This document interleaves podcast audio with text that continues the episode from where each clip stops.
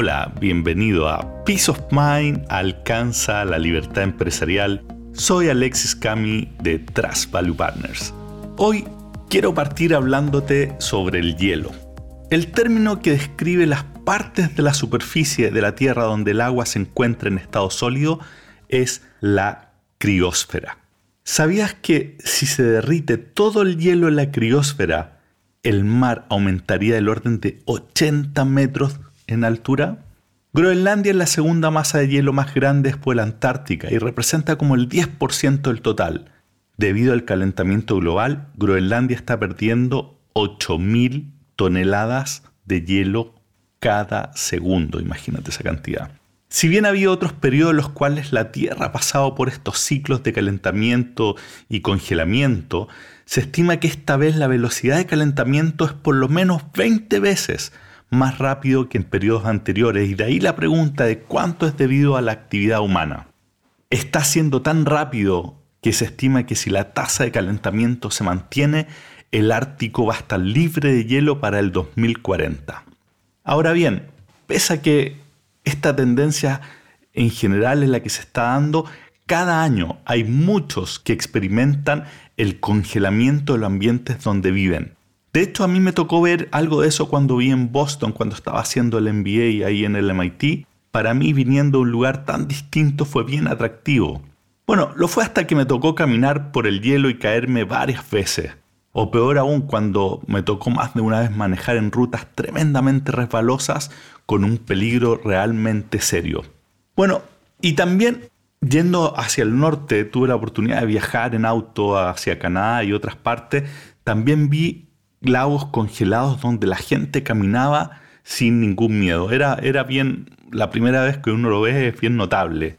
Parte de por qué se puede hacer eso es que el hielo nuevo es normalmente más fuerte que el viejo. ¿Sabías, por ejemplo, que 4 centímetros de hielo nuevo te puede sostener, mientras que el triple de eso puede no ser suficiente si es que el hielo es viejo? Saber qué tipo de hielo es clave, de hecho, es una de las razones de por qué los Inupiaq de Alaska distinguen más de 100 tipos de hielos distintos, teniendo igual cantidad de términos para llamarlos. Pero, ¿por qué te estoy hablando de todo esto? Porque hay una parte de la relación con nuestros colaboradores en la que en general los dueños de empresas tienden harta oportunidad de mejora, por decirlo en forma positiva. ¿A qué me refiero? A cuando llega el momento de terminar la relación laboral, es decir, cuando se despide a alguien dentro de la organización. Esto también te lo comento porque para mí fue particularmente mal las primeras experiencias que tuve. Recuerdo cuando fui gerente general por primera vez, yo era bastante joven, llegué a tener a cargo varios cientos de personas en la empresa, la mayoría de ellos profesionales. Y una de las primeras personas que me tocó despedir era un gerente que trabajaba directamente conmigo. Fue una pésima experiencia. Recuerdo que apenas le dije que se tenía que ir, reaccionó horrible a lo que yo estaba diciendo y de hecho me amenazó con todo. Tenía contacto directo con el principal accionista y me aseguró que lo ocuparía. Básicamente me dijo que me iba a destruir.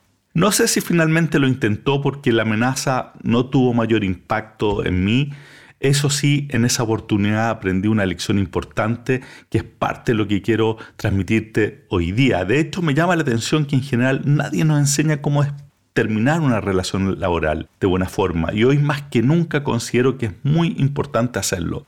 Hay muchos libros, autores que hablan de cómo contratar, de cómo darle feedback a la gente, pero de cómo despedir no hay mucho. ¿Por qué me parece importante? Bueno, por varias razones. Primero, es simplemente lo que corresponde. Es un momento delicado para la persona que tiene implicancia importante en muchas dimensiones, no solo en la económica.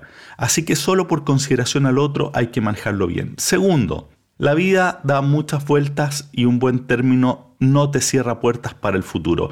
No son pocas las veces que despides a alguien y luego necesitas algo de él o ella, pero como terminaste mal, no hay ninguna posibilidad de pedir ayuda. En tercer lugar, y lo más importante, es porque como terminan las relaciones laborales, tiene una directa relación con tu posibilidad de liberarte en el tiempo y especialmente lograr el peace of mind que estamos buscando. ¿Por qué? Ya lo vamos a ver, pero antes déjame entrar en materia y comentarte lo que yo considero que deberían ser las consideraciones que tienes que tener cuando estás pensando despedir a alguien. Y en ese sentido, mi recomendación es que te hagas al menos tres preguntas o tres tipos de preguntas. La primera, ¿estás tranquilo o tranquila de que hiciste todo lo que tenías en tus manos para corregir el desempeño de la persona? Es decir, ¿recibió el feedback, el entrenamiento, las condiciones y apoyo apropiado? Si la respuesta es no, entonces probablemente hay pasos que te faltan hacer antes de despedir a esa persona. No has hecho todo lo que está en tus manos para que funcione. No hacer más esfuerzo solo tiene sentido si es que estás absolutamente convencido de que no va a dar el ancho, como decimos acá en Chile, para el cargo. Pero pregúntate cuando estás recién pensando en despedir si es que se hizo todo lo que estaba en tus manos. Segundo, ¿Tienes la confianza de que podrás encontrar a alguien de mejor desempeño por el presupuesto que tienes? Esto te lo comento porque siempre el pasto del vecino es más verde y suele pasar que uno despida a alguien para solo encontrarse con que el reemplazante no es mejor y entre medio tuviste que pagar enormes costos de indemnización, contratación y, y entrenamiento. Ten la seguridad de que o un buen convencimiento de que en realidad puedes conseguir a alguien mejor por lo que estás dispuesto a pagar. Entonces, ese es el segundo punto. Y el tercero, el más importante, la que para mí es el punto central, porque se trata de un test ácido, es que te hagas la siguiente pregunta. ¿El despido va a ser sorpresa para la persona? El despido no puede ser sorpresa. Si lo es, es porque por mucho que tú consideres que le diste todas las posibilidades, la persona claramente no ha recibido el feedback con suficiente claridad. Y eso fue justamente lo que hice mal yo en el despido que te comentaba antes, y es la razón por la que te hablaba del hielo. En ese caso, la persona estaba pisando hielo delgado y yo no le advertí eso con suficiente claridad. Pensó que estaba en hielo seguro y cuando lo despedí se dio cuenta que no era así. Eso lo debió haber sentido, de hecho me lo dijo, como una traición, él estaba dando todo por la empresa y yo no lo traté de la misma forma, pues le oculté información clave que podría haber provocado una mejora en su desempeño. Traicioné su confianza. Tú podrás decir, bueno, pero si se está yendo, ¿qué tan importante? Es muy importante. Es tremenda importante el que tú desarrolles confianza. Y cuando la persona no se lo espera, entonces hay sensación de traición a la confianza. Y por eso es que te decía que hacer un buen término de relación es clave, porque si quieres avanzar en tu libertad empresarial y tener peace of mind, tú debes generar confianza con tu equipo. Tu equipo debe sentir que está trabajando en un espacio de alta confianza para que tú también puedas tenerla con ellos.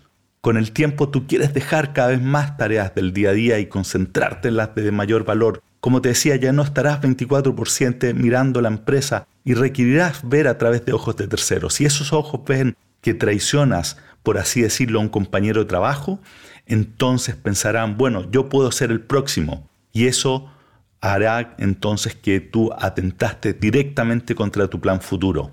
Evidentemente hay excepciones casos en los que no puedes cumplir esta condición. Por ejemplo, cuando tienes duda de cómo va a reaccionar la persona o ha habido temas de probidad y ser transparente podría generarle un daño a la empresa. Otro caso es cuando el despido está dentro de un plan de racionalización que nada tiene que ver con el desempeño individual.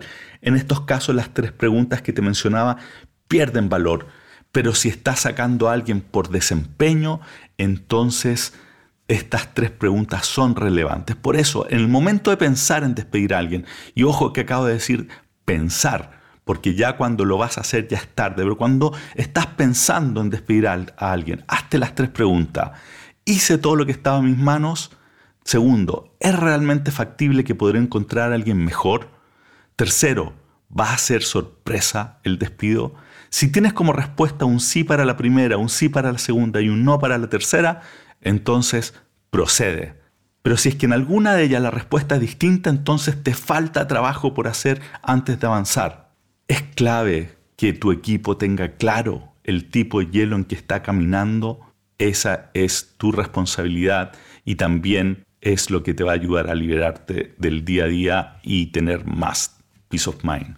Así que con eso terminamos el día de hoy este episodio. Como siempre, cualquier comentario o si necesitas ayuda con los temas que hemos conversado en el podcast, escríbeme alexis.cami.com o métete en la página web www.trustpp.com y ayúdame y ayúdanos a construir una comunidad de gente que se esté liberando. Reenvía este episodio a gente que tú crees que le puede servir, está pensando despedir a alguien o no lo ha hecho también en el pasado. Así que muchas gracias y hasta la próxima. Bye.